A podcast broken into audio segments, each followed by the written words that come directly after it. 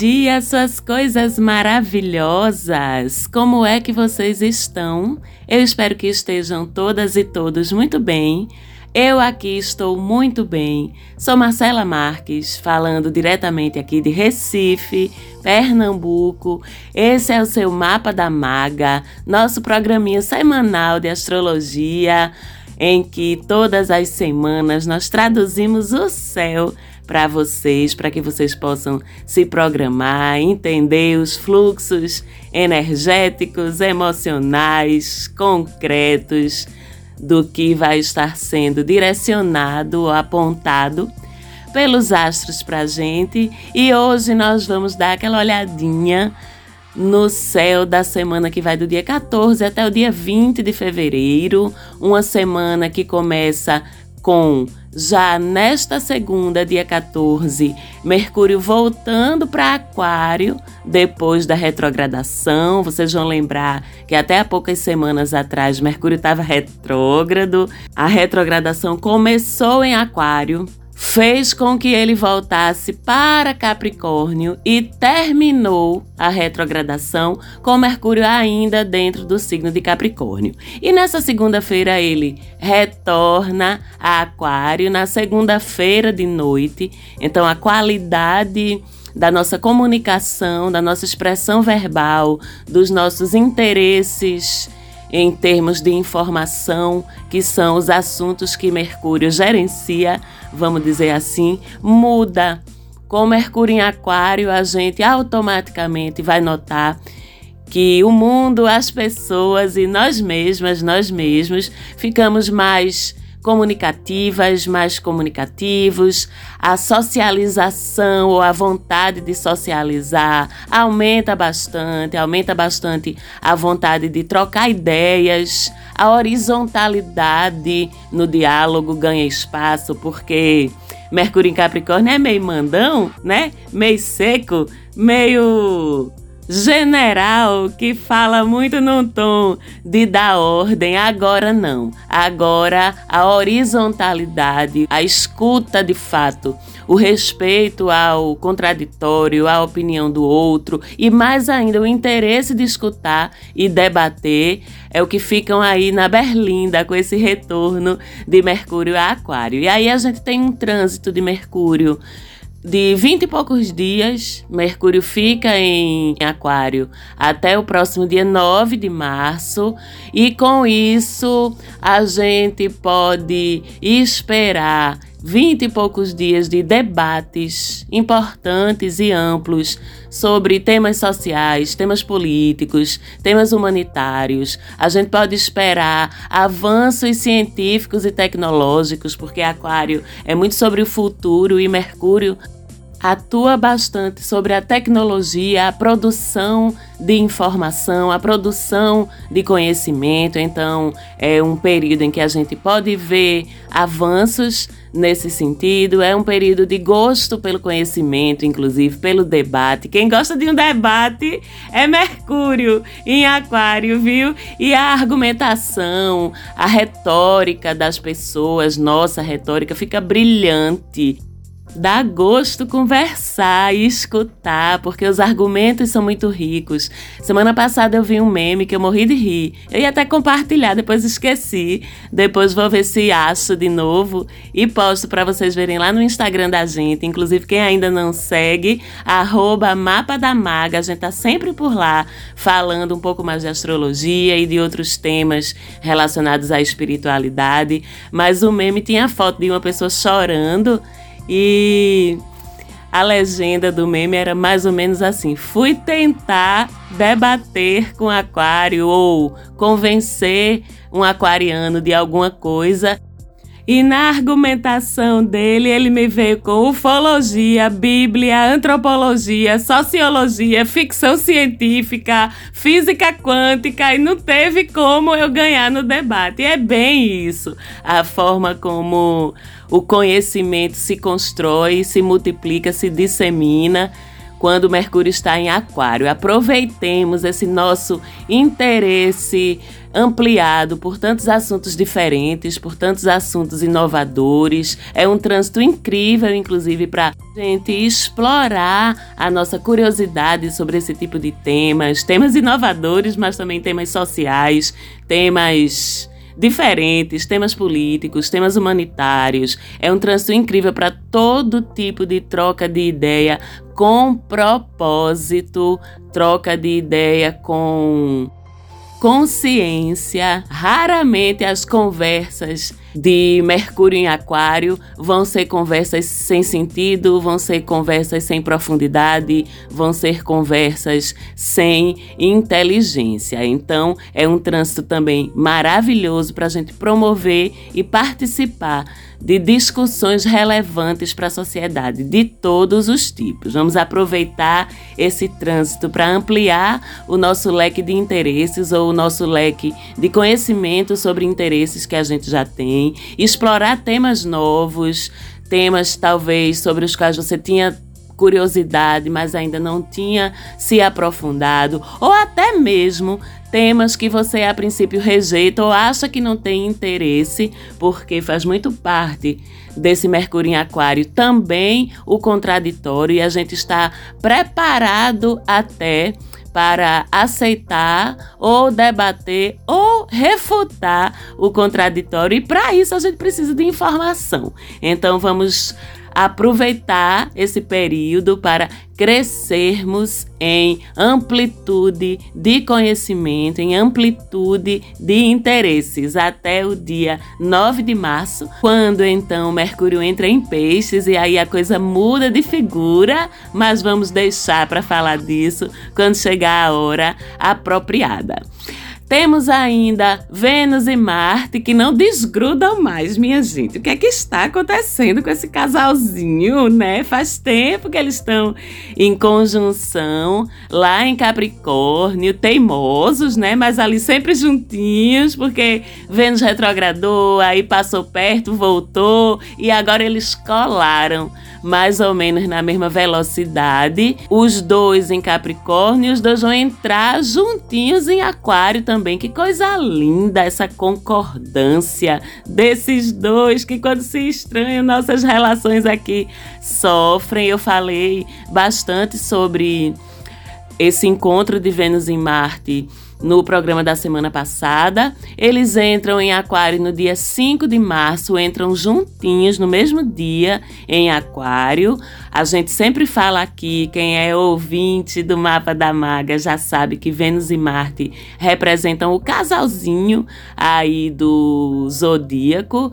E quando esse casalzinho sair de Capricórnio e entrar em Aquário, muda também a forma como a gente vai vivenciar nossas relações, nossos afetos, inclusive ou principalmente em nível de casal, mas isso também acontece um pouquinho mais para frente, no dia 5 de março. E quando estiver na hora certa, vamos falar disso também, de como vai ser tão maravilhoso, tão incrível esse trânsito de Vênus e Marte entrando conjuntos no signo de Aquário.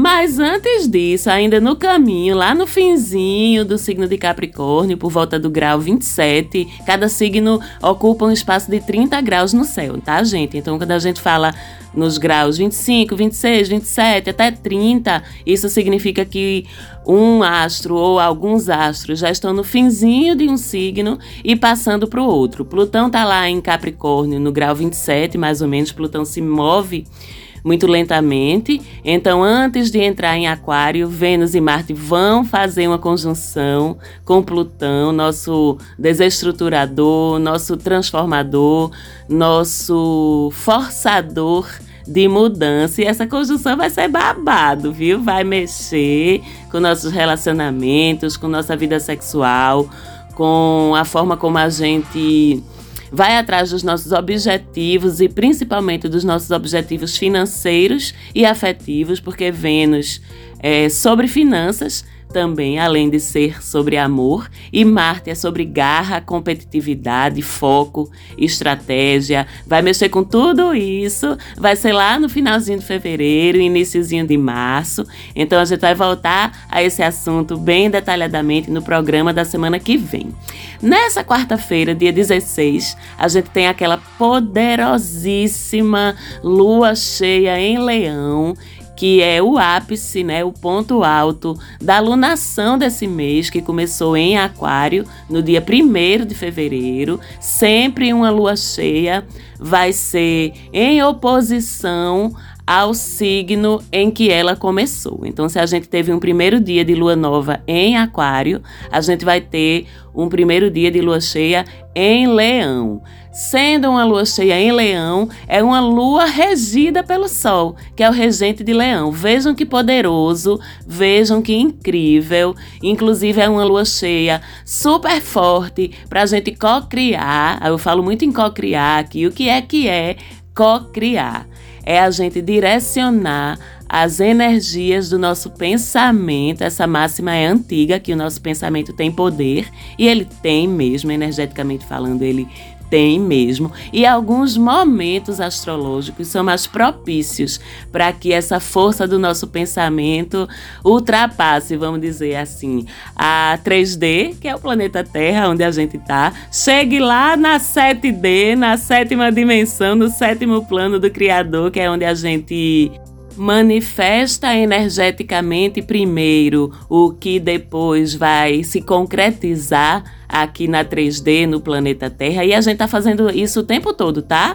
Consciente ou inconsciente, a gente tá fazendo isso o tempo todo, por isso que é tão importante a gente estar sempre atenta ou atento à qualidade dos nossos pensamentos. Mas alguns momentos astrológicos são ainda mais propícios para que a gente manifeste os nossos desejos, as nossas vontades de uma forma mais rápida, mais concreta aqui no planeta Terra. E essa lua cheia em Leão é um desses momentos super poderosos para a gente manifestar as realidades que a gente quer pela força do nosso pensamento. Mas também é uma lua que sugere que a gente reflita sobre o ego, o nosso ego e suas vulnerabilidades, sobre nossas forças e nossas fraquezas sobre o quanto a gente se deixa influenciar pelo que a gente quer que o outro ache da gente. Leão é o oposto de Aquário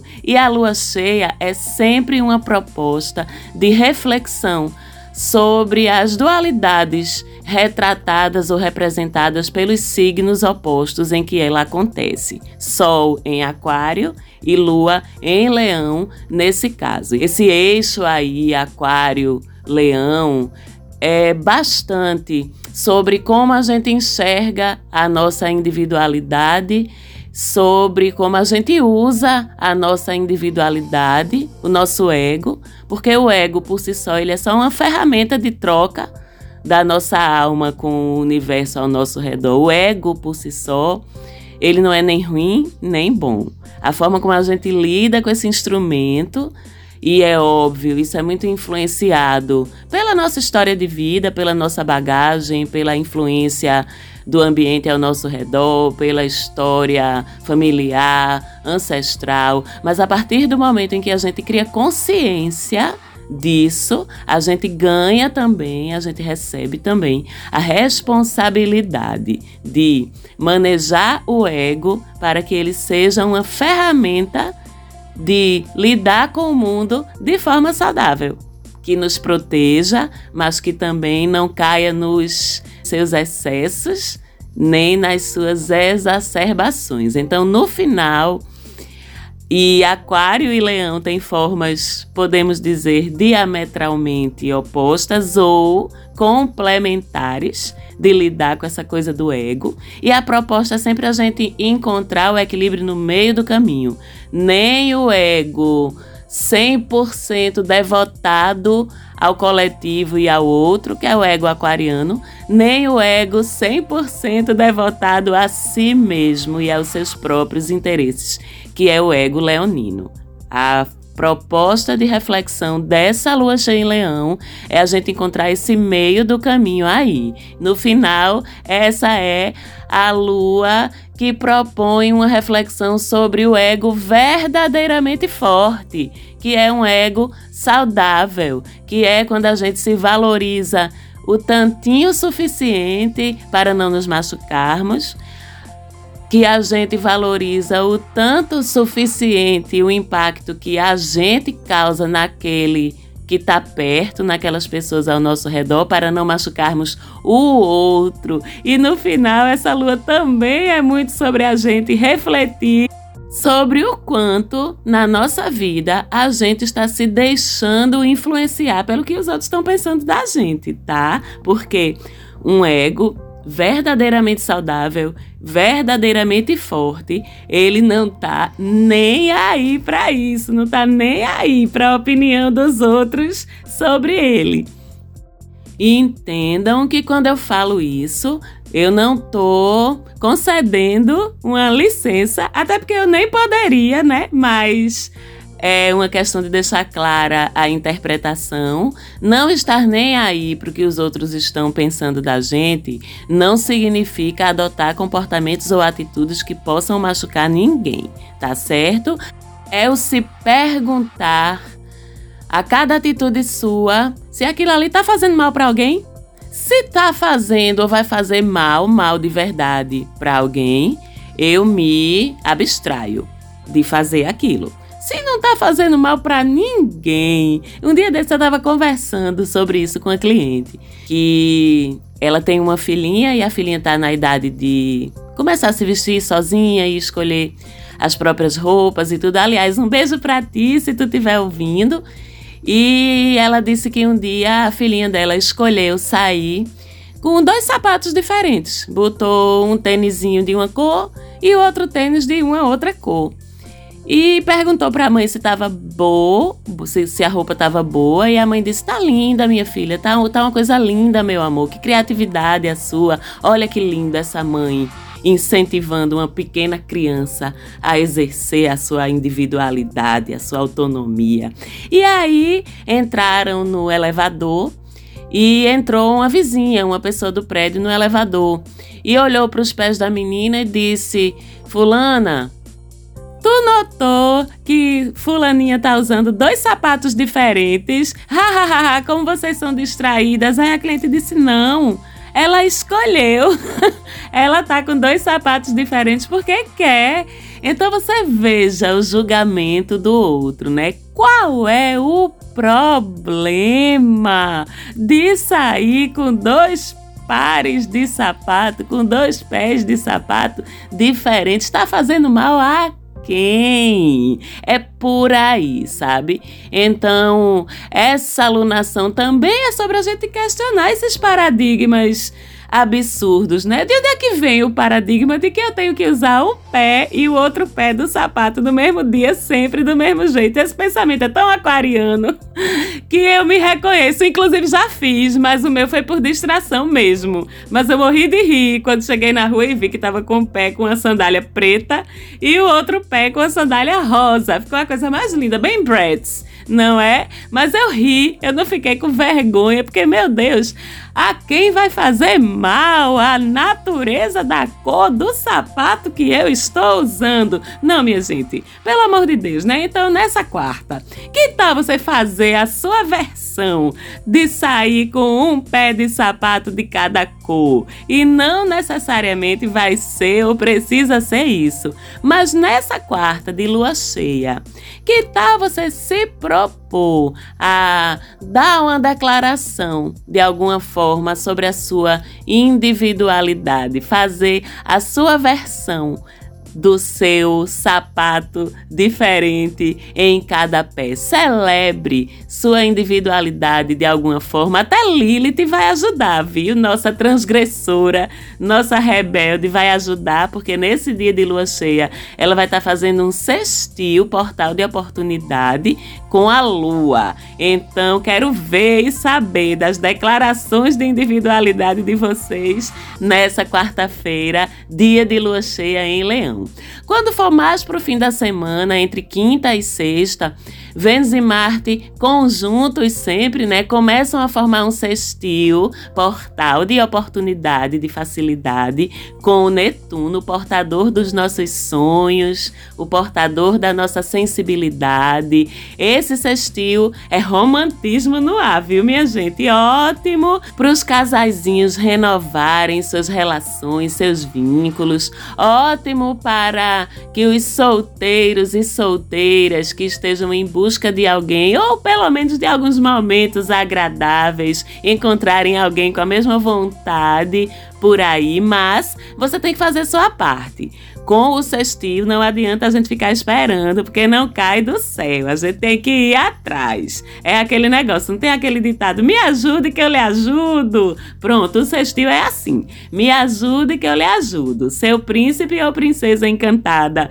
não vai bater na sua porta. Eita, o sonho, né, do filme romântico. Você está em casa, pá, pá, pá, pá. A porta Bate a campainha toca quando você vai olhar, é o amor da sua vida que você nem sabia. Mas na vida real, com esse cestil, você tem que levantar sua bundinha da cadeira e fazer acontecer. E aí o universo compensa. Inclusive esse cestil, ele se estende a semana que vem ainda, então temos essa semana e a outra para aproveitarmos, né, para o melhor, para criarmos as oportunidades e aproveitarmos quando elas aparecerem.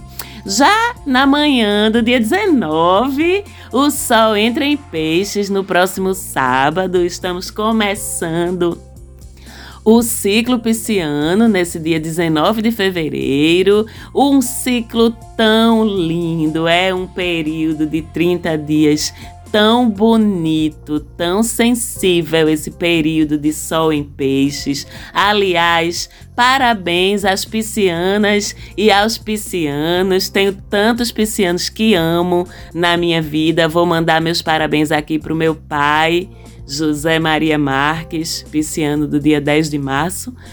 Vou mandar os parabéns pro meu irmão, Marcos José, dia 17 de março. Vou mandar meus parabéns para três mulheres incríveis e incrivelmente piscianas que eu amo loucamente: Gabriela Cerejo, Paloma Cioli, Roberta Rigor. Um beijo enorme para vocês. E chega, me emocionei com tanta. Só de falar de peixes, eu já fiquei aqui com meus olhos cheios d'água, porque só dessas tem a lua em câncer, tá? Mas também ciclo lindo da gota, né? Com sol sendo filtrado pela constelação de peixes. São 30 dias de amor, viu? De empatia, de arte de sensibilidade, de mediunidade, de telepatia, de acesso aos registros acásticos coletivos, de sonho profético, de canalização, de tudinho. A Terra recebe um fluxo de facilidade de conexão muito forte.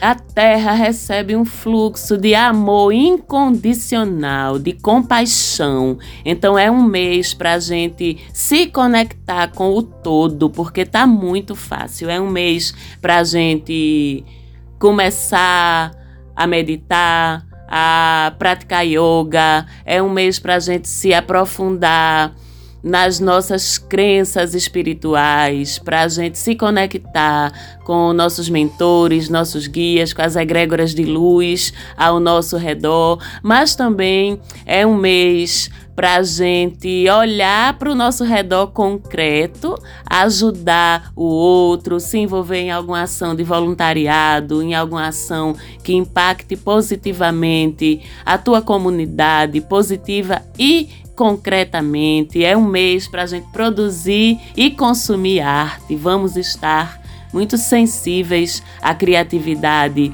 artística, mas também é um mês para a gente se proteger energeticamente, porque essa abertura ela é sem filtro então vamos buscar nos conectar sempre com as energias mais positivas e estar tá vibrando em positividade, em amor e luz para que a gente vibre nessa frequência, né? Entre nessa frequência e procurar deixar a porta da nossa vulnerabilidade aberta apenas para as influências positivas. Lembrando também que como esse acesso ao subjetivo aumenta muito num ciclo de peixes, a gente vai estar mais distraído, mais esquecido aqui no planeta Terra. Então a gente vai precisar aterrar, estar lembrando conscientemente de cumprirmos nossos compromissos terrenos, pagarmos nossos boletos, colocarmos combustível no carro, pegar as crianças na escola, aquela reunião, né? Precisa ter